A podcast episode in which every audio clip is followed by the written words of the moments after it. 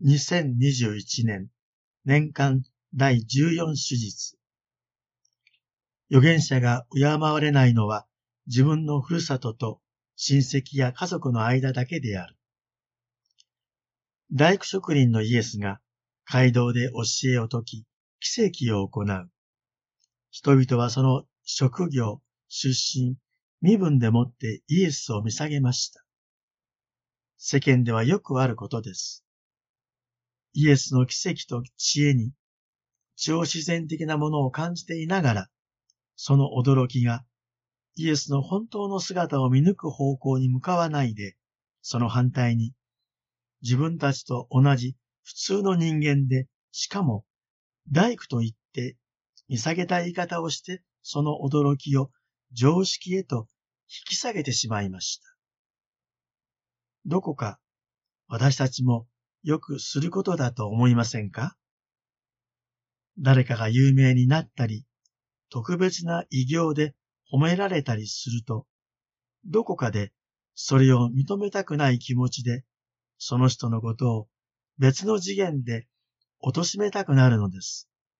まるでドラマのような心理が働くのです。話はそれますが、今日の福音を読んで、コンビニで横柄な態度で店員を見下す客が多いというネットの記事を見たことがあります。弁当は温めますか？と聞いても無視する人、小銭を叩きつける人など、他にも店員が不快になるいろいろな行為があるようです。そうかと思えば、店員に対して丁寧語で答えたり、感謝の言葉をかけたりする人ももちろんいます。ある店員の投稿を見ました。スーツをきちっと着こなした人が、コンビニのレジでタバコを注文し、店員がもたもたして商品を差し出すと、無言でもぎ取るように受け取って出ていく人がいたそうです。またある時、近くの工事現場で働いている作業員が泥足で入ってきて、汚い足でごめんねと言ってから弁当をレジに置いて買い物をしていく人がいたそうです。また別の話ですが、牛丼チェーンのような店で、特に食券を先に買うお店で、食べ終わってからお店の人に向かってごちそうさまと言葉を口にすることは、ある意味勇気がいると私なんかは思います。ある時、私の向かいに髪を染めて、いわゆるヤンキー風の青年が座っていました。その人が帰り際に結構大きな声ではっきりと店員に聞こえるようにごちそうさまと言って出て行きました。その時、この青年の行動が私の予想を裏切ったと思った瞬間、自分が本当に恥ずかしくなりました。ちなみにネットでは、このような時にごちそうさまというのは、結構所得の低そうな人が圧倒的に多いという書き込みもありました。話を戻しましょう。故郷のナザレの人々はイエスにつまずきました。神が大工職人ごとき身分の人を通して何事か大きなことをされるということなどまさに想定外でした。神がそのような人の中で働かれるということを、たとえイエスの教えを聞き、奇跡を見ても認めようとしないのです。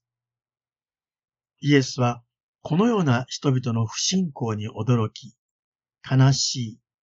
い、痛々しい思いをされます。イエスの悲しみは自分が受け入れられないといったことではなく、神を信じない、神を信用しないという人間の最も恐ろしい態度を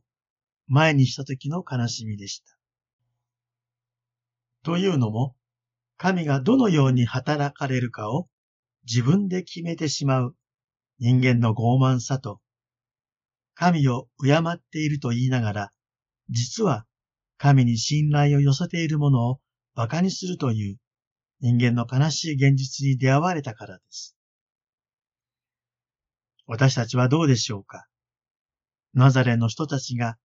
イエスを大工職人と言って差別と偏見の上で見下げたように、私たちも神からの働きや呼びかけを見失い、誤って受け取り、独りよがりの信仰に陥っていないでしょうか。神のやり方ではなく、自分が決めるやり方を期待し、または神に押し付けていないでしょうか。神は普通の人や、まして身分の低い人、罪人や弱い人などを通して働くことはないという、この常識が私たちの信仰の成長を妨害していないでしょうか。教皇フランシスコは貧しい人々への連帯をいつも呼びかけておられます。ブエノスアイレス大司教時代から貧困層の救済に努め、市民に気さくに語りかけ、質素な暮らしぶりで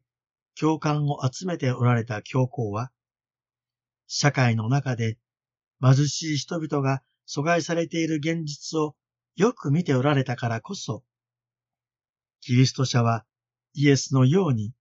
弱い立場の人々の中に神からの呼びかけを見逃さない福音的なセンスを持たなければならないとお話になります。今日の第二朗読でパウロは自分が思い上がることのないように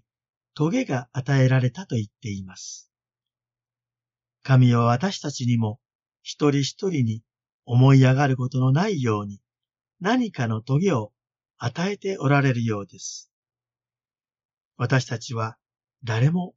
完全ではありません。しかも他人を容易に見下す人間です。でも神は無能で弱く欠点だらけであるにもかかわらず、私たちの中で働いてくださり、神の力を知り、神の恵みを味わうという体験をさせてくださるのです。教皇が言われるように、社会の底辺、阻害された人々との積極的な出会いを通して、神の身胸に耳を傾け、貧しい人々との連帯によって、神の憐れみを明かしする信仰を求めたいと思います。